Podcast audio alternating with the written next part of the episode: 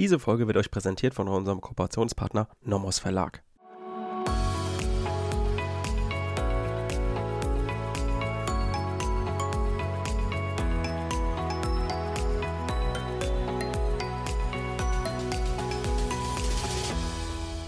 Willkommen zu einer neuen Folge Kurz erklärt. Heute sind wir wieder im Strafrecht unterwegs, zwar ein bisschen später als eigentlich gewohnt, aber das lag einfach daran, dass ich die Woche erkältet war und Podcast aufnehmen, wenn man erkältet ist, ist so ziemlich das Doofste, was man machen kann. Einmal, weil die Stimme dauernd versagt und ihr ja auch eine andere, eine, sage ich mal, nicht so raue Stimme gewohnt seid. Das heißt, entschuldigt bitte, wenn jetzt irgendwie meine Stimme noch ein bisschen rauer klingt als sonst. Ich hoffe, die Stimme hält durch für, den, für die Folge heute im Strafrecht. Wir befinden uns ja, wie wir wissen, in der Heimtücke und haben uns in der letzten Folge, ich sag mal, maßgeschneidert angeschaut, wie man das Problem der restriktiven Auslegung des Merkmals Heimtücke in der Klausur bearbeitet, wie der Meinungsstreit zu führen ist. Also, wenn ihr das noch nicht gehört habt, könnt ihr gerne nochmal in der letzten Strafrechtsfolge von letzter Woche Mittwoch nachhören. Dort haben wir euch auch einen Klausuraufbau erklärt, also nach welcher Argumentationslinie man hier vorgeht und wie man sowas in der Klausur generell formuliert. Könnt ihr euch gerne anhören und in euren Sprachgebrauch aufnehmen, denn wir brauchen die, diesen Streit um die restriktive Auslegung des Merkmals der Heimtücke brauchen wir in jeder Heimtücke-Klausur. Und zwar in jeder. Das müsst ihr immer ansprechen. Das heißt, wenn ihr das auswendig lernt, habt ihr schon mal safe einen Punkt sicher und die sind halt auch wirklich geschenkt. Also nehmt die auf jeden Fall mit, lernt das auswendig, dann seid ihr auf der sicheren Seite. So, aber heute schauen wir uns nochmal zwei Merkmale im Rahmen der Heimtücke an. Und zwar jetzt nicht, wie ihr denkt, ah, heute machen wir die Arglosigkeit, die Wehrlosigkeit. Nein, wir schauen uns innerhalb dieser Heimtücke-Definition nochmal zwei weitere Merkmale an, die so ein bisschen unterschätzt sind, die man aber kennen muss. Und dann schauen wir uns gleichzeitig an, warum entstehen denn Definitionen? Wo kommen denn die Definitionen her? Warum gibt es die? Warum haben diese Definition genau diese Bestandteile. Und das machen wir euch mal der, im Rahmen der Heimtücke deutlich, dass ihr auch wisst, warum lerne ich denn jetzt diese Definition überhaupt auswendig? Wozu ist die überhaupt gut? Und die Antwort hierauf ist einfach, dass die Definition eine Zusammensetzung der Rechtsprechung und Literatur ist. Das heißt, eigentlich, wenn wir uns das Merkmal der Heimtücke angucken, da wissen wir, okay, Literatur und Rechtsprechung haben rausgearbeitet, heimtückisch ist, wer die Arglosigkeit und die infolge der Arglosigkeit vorhandene Wehrlosigkeit des Angegriffenen bewusst zur Begehung der Tat ausnutzt und dabei in feindlicher Willensrichtung handelt. Das heißt, Arglosigkeit wurde mal rausgearbeitet, Wehrlosigkeit, dann wurde vor allem auch dieses infolge der Arglosigkeit vorhandene Wehrlosigkeit, das ist auch wieder Teil, der, Teil einer Rechtsprechung. Dann ist Teil der Rechtsprechung das bewusste Ausnutzen der Arg- und Wehrlosigkeit, also ein Ausnutzungsbewusstsein, das ist, ist auch in der Definition schon vorhanden und auch diese Tötung in feindlicher Willensrichtung. Das ist beides oder diese vier Dinge sind Ausdruck von bestimmten Rechtsprechungen, die wir dann einfach für die Jurastudierenden und die ReferendarInnen haben wir das einfach reingepackt in die Definition zum Lernen, dass man eben nicht die ganze Rechtsprechung auswendig können muss, sondern die wichtigsten Sachen schon Bestandteil der Definition sind. Das heißt im Umkehrschluss, wenn wir jetzt Fälle haben, die rein auf das Merkmal, auf bestimmte Merkmale sich beziehen. Also, wir machen es heute fest an den Beispielen des Ausnutzungsbewusstseins und des Handelns in feindlicher Willensrichtung. Wenn diese Merkmale exakt mit Fällen abgeprüft werden, dann kommt es für euch in der Klausur auf eine Sache an. Und zwar auf Subsumption. Ihr müsst jetzt hier, jedenfalls bei diesen zwei Merkmalen, müsst ihr keinen Meinungsstreit führen, sondern ihr seid jetzt an der Reihe, ordentlich zu subsumieren. Das heißt, ihr wisst, ah, diese Fälle, die kenne ich, weil die werden wir natürlich auch gleich besprechen oder ich gebe euch Beispielzelle, dass ihr die auch erkennt. Ihr wisst, ah, der Klausurensteller will darauf hinaus, dass es vielleicht ein Problem in der feindlichen Willensrichtung gibt. Das heißt aber Problem jetzt nicht Meinungsstreit oder sowas, sondern das heißt jetzt in dem Fall, hier müsst ihr den gesamten Sachverhalt nach diesem Merkmal durchsuchen und alles, was dafür wichtig ist, in der Subsumption bringen. Das heißt, da kann auch gerne mal eine Subsumption, eine halbe, dreiviertel Seite nur Subsumption sein, wo ihr einfach dieses, diesen Begriff der feindlichen Willensrichtung herausarbeitet. Und diese zwei Merkmale, die wir uns heute anschauen, also dieses in feindlicher Willensrichtung handeln und das Ausnutzungsbewusstsein, die sind dann aber auch gleichzeitig nie Hauptschwerpunkt der Klausur. Denn, wie ihr wisst, reine Subsumption kann jetzt oder ist selten ein Schwerpunkt. Es kommt hauptsächlich darauf an im Strafrecht, dass man Meinungsstreite führen muss, dann unter bestimmte Meinungen subsumieren muss, gucken, ah, ist ein Streitentscheid notwendig oder nicht. Und bei diesen zwei Merkmalen ist man jetzt einfach nur gefordert, ordentlich zu subsumieren. Gibt auch Punkte, aber es ist halt nicht der Hauptschwerpunkt einer Klausur.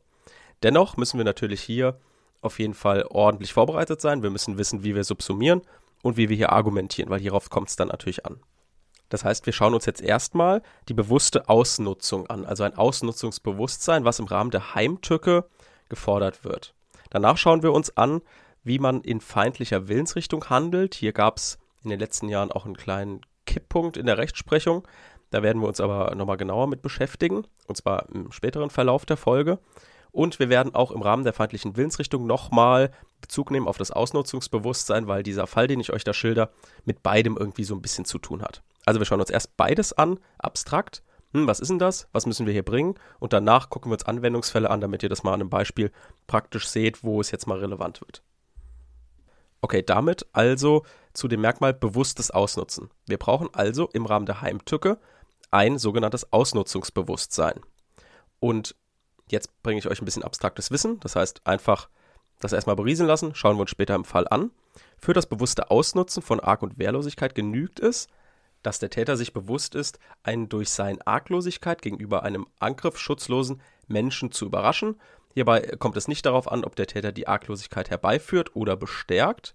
Und hier muss man immer argumentieren. Hier kann es nämlich, also an dem Ausnutzungsbewusstsein kann es in Fällen fehlen, wo es ähm, um Erregung geht, Spontanität, alkoholbedingte Enthemmung und eine generell eine Gemengelage von diesen Motiven vorliegt. Dann kann es also sein, dass ein Ausnutzungsbewusstsein mal nicht vorliegt, ist aber der Ausnahmefall. Hier heißt es also immer argumentieren. Ihr wisst, habe ich gerade gesagt, hier geht es sowieso darum, im Sachverhalt, viel mit dem Sachverhalt zu arbeiten, viel zu subsumieren. Und hier kommt es jetzt auch eigentlich immer auf den Einzelfall an. Wir können also hier das jetzt nicht alles über einen Kamm brechen und sagen, ihr macht das immer so und so, sondern ihr müsst es halt immer, je nach Sachverhaltslage, selbst ein bisschen argumentieren. Aber wie wir wissen, ist das ja immer dankbar wenn ihr zwar denkt, oh, schwammig, ich will mich für eins entscheiden, ich will das perfekt auswendig lernen, geht halt manchmal nicht, ist aber auch gut so, weil dann beide Lösungen akzeptiert werden. Das heißt, egal wie ihr argumentiert, wenn ihr die Kriterien, die natürlich äh, Voraussetzungen sind, heranzieht und damit argumentiert, bekommt ihr die volle Punktzahl, egal wie ihr euch entscheidet. Das heißt, wenn wir jetzt dieses abstrakte Wissen, was wir jetzt uns kurz angeschaut haben, auf den Einzelfall anwenden, kommen wir zu einem Fall, den ich euch jetzt mal schilder. Und zwar hm, ist die Situation folgende. Der Angeklagte, der ist ein ehemaliger Freund von einem, einer Person namens S. Und ähm, er ist auch wiederum der geschiedene Ehemann ähm, der Halbschwester von diesem S und auch wiederum Vater der Nichte des Angeklagten. Also, also ihr merkt schon, undurchsichtige Situation, perfekt für irgendeinen Fall, der mal später vom Landgericht entschieden werden muss. Und so ist es auch. Also es gab immer Streit dazwischen. Dann hat sich der Angeklagte ähm, der, der S sich mal von der Halbschwester vom Angeklagten getrennt und so weiter. Ähm, dann ging es um Streit um, um die Nichte des Angeklagten, also um das, das Kind von dem, von dem S, also von dem späteren Opfer. Auf jeden Fall konfuse Situation. Es gab immer wieder Streitigkeiten im Vorhinein. Die wurden ver immer verbal geführt, ähm, teilweise aber auch körperlich, aber nie so, dass es irgendwie vor Gericht landete. So, und jetzt ging es um ein Treffen von dem S und dem Angeklagten. Der Angeklagte brachte zu dem Treffen eine Pistole mit und die wollte er benutzen, wenn er angegriffen wird oder wenn irgendwie der S noch Kumpels mitbringt und Angriffe von Dritten drohen. Also er hat die jetzt primär nicht mitgenommen, um den S irgendwie zu töten. So, aber wie es natürlich so kommt, ähm, sind die beiden aufeinander getroffen. Der S ist ein sehr provokativer Typ, also der hat den Angeklagten immer wieder lächerlich gemacht, hat ihn als Clown bezeichnet, hat dann halt immer so gesagt, ja, und was willst du denn, du kleiner Witzbold, komm halt her, du traust dich ja eh nicht. So, und dann hat er, äh, der Angeklagte halt gezeigt, ja, hier, guck mal, in meiner Tasche, da steckt eine Pistole. Und dann hat halt der S, also das spätere Opfer, hat dann gesagt, ja, komm, setz du doch eh nicht ein, du Weichei, packst du doch eh nicht, weiß ich genau, dass du das nicht machst, jetzt spiel dich mal hier nicht so auf und hat sich dann aufs Fahrrad gesetzt, ihm den Rücken zugedreht und ist weggefahren. Und während er wegfährt, entschließt sich der Angeklagte zur Tötung, nimmt die Pistole und schießt auf den Rücken des wegfahrenden S. Ähm, ich glaube, sechs Schüsse ab. Davon trifft ihn, treffen ihn mehrere im Rücken und im Kopf. und der stirbt dann an den, an den Folgen der Schussverletzungen. So, und aus mehreren Gründen jetzt, die für uns nur zum Teil relevant sind, hat aber das Landgericht gesagt, nee, Heimtücke liegt nicht vor. Unter anderem haben sie darauf abgestellt, ja, guck mal, die haben sich doch die ganze Zeit gefetzt. Ist doch logisch, dass der da irgendwie nicht arglos ist in der Situation, auch wenn er ihm den Rücken zukehrt. Aber dann hat halt der BGH gesagt, naja, das kann hier nicht einziger Anknüpfungspunkt sein, denn die Auseinandersetzungen, die liegen vor allem in der Vergangenheit und zum Tatzeitpunkt. Also, als der, als der Täter beschlossen hat, auf, den, auf das Opfer zu schießen, lag halt eben doch eine Arglosigkeit und damit verbunden eine Wehrlosigkeit vor. Und zwar haben die das mit dem Argument gemacht, haben gesagt, ja, dadurch, dass der S seine gesamten Verteidigungsmöglichkeiten preisgibt, indem er ihm den Rücken zukehrt, kann man auf eine Arglosigkeit schließen. So, das haben die zum einen gesagt und zum anderen haben die gesagt, ja, das Landgericht hat sich dann konsequenterweise, weil sie ja hier schon die Heimtücke abgelehnt haben, haben sie sich nicht mehr um das Ausnutzungsbewusstsein gekümmert. Also haben dazu nichts mehr gesagt. Und wir wollen aber hierzu noch was sagen. Und das, was jetzt der BGH zum Ausnutzungsbewusstsein, also Thema unserer heutigen Folge, gesagt hat, werde ich jetzt mal kurz zitieren aus dem Urteil. Und zwar sagen die, für ein Ausnutzungsbewusstsein genügt es, wenn der Täter die Heimtücke begründenden Umstände nicht nur in einer äußerlichen Weise wahrgenommen, sondern in dem Sinne in ihrer Bedeutung für die Tatbegehung erfasst hat, dass ihm bewusst geworden ist, einen durch seine Arglosigkeit gegenüber dem angriffsschutzlosen Menschen zu überraschen. Das Ausnutzungsbewusstsein kann bereits dem objektiven Bild des Geschehens entnommen werden, wenn dessen gedankliche Erfassung durch den Täter, wie bei den Schüssen in den Rücken des Opfers, auf der Hand liegt also ein Kriterium ist natürlich das objektive Bild, wie jetzt das Land, äh, das der BGH hier ausgeführt hat. Also dadurch, dass er ihm den Rücken zukehrt, kann man auf jeden Fall darauf schließen und dann der Täter sieht, aha, Rücken zugekehrt, kann sich nicht wehren, rechnet überhaupt nicht mit dem Angriff. Das nutze ich jetzt aus, eben um zu schießen, weil vorher hat er es ja gerade nicht gemacht. Wahrscheinlich vielleicht, weil er sich nicht getraut hat oder warum auch immer. So, dann geht es weiter und da heißt es, das gilt in objektiv klaren Fällen bei einem psychisch normalen disponierten Täter selbst dann, wenn er die Tat einer raschen Eingebung folgend begangen hat. Denn bei erhaltener Unrechtseinsicht ist die Fähigkeit des Täters, die Tatsituation in ihrem Bedeutungsgehalt für das Opfer realistisch wahrzunehmen und einzuschätzen, im Regelfall nicht beeinträchtigt. Danach hindert nicht jede affektive Erregung oder heftige Gemütsbewegung einen Täter daran, die Bedeutung der Arg- und Wehrlosigkeit des Opfers für die Tat zu erkennen. Allerdings kann die Spontanität des Tatentschlusses im Zusammenhang mit der Vorgeschichte der Tat und dem psychischen Zustand des Täters ein Beweiseinzeichen dafür sein, dass ihm das Ausnutzungsbewusstsein fehlte. Das heißt, was wollen die jetzt hier mit dem letzten Abschnitt sagen, wo sie ja vorher gesagt haben, aha, liegt eigentlich klar vor das Ausnutzungsbewusstsein. Sie wollen eben der Rechtsprechung vorbeugen, die auch sagt, ja, wir müssen im Einzelfall aber gucken, wenn die Tat aus besonderer Erregung, besonderer Spontanität entstanden ist, dann liegt hier eben kein bewusstes Ausnutzen der Arg- und Wertlosigkeit, sondern eher so ein affektives Handeln. Und da kann es mal sein, dass ein Ausnutzungsbewusstsein abzulehnen ist. Es ist aber in der Regel nicht der Fall, das ist also nur der Ausnahmefall. Und die haben halt hier gesagt, ja, der Ausnahmefall liegt nicht vor. Wir haben es hier mit einem, mit einem Ausnutzungsbewusstsein zu tun. Das ist also genau das, was wir auch im abstrakten Wissen am Anfang uns mit ein paar Sätzen schon erschlossen haben, jetzt hier nochmal auf den Fall angewendet. Werbung auch heute haben wir natürlich eine Empfehlung für euch vom Nomos Verlag und zwar das Buch Allgemeines Verwaltungsrecht von Gugelberger. Das haben wir euch schon mal empfohlen. Das ist aber jetzt, äh, kommt in der neuen Auflage raus und hat insbesondere auch die ganze Corona-Pandemie mit drin und auch die Energiekrise. Das heißt, immer wo die Energiekrise oder die Corona-Pandemie Auswirkungen aufs allgemeine Verwaltungsrecht hat, ist das jetzt in der neuen Auflage auch mit drin. Und was ich auch noch äh, gut an dem Buch fand, war auf jeden Fall, dass da auch noch Verwaltungsprozessrecht mit drin ist. Also es ist jetzt nicht nur ähm, Verwaltungsakt und der ganze Kram aus dem VWV VfG, sondern es ist auch Verwaltungsprozessrecht drin. Also was wir zum Beispiel auch in der Hashtag kurz erklärt Folge machen mit Anfechtungsklage. Nächste Woche kommt noch was zur Verpflichtungsklage. Solche Sachen sind da auch drin. Einfach weil die natürlich auch in einem guten Bezug zum VWVFG stehen, ist klar. Das Ganze gibt es auch als E-Book. Also wer zum Beispiel so wie ich das inzwischen alles so ein bisschen umstellt, alles digitaler macht, kann das auch als E-Book erwerben und kann das dann sozusagen am iPad nutzen, so wie ich es zum Beispiel auch mache.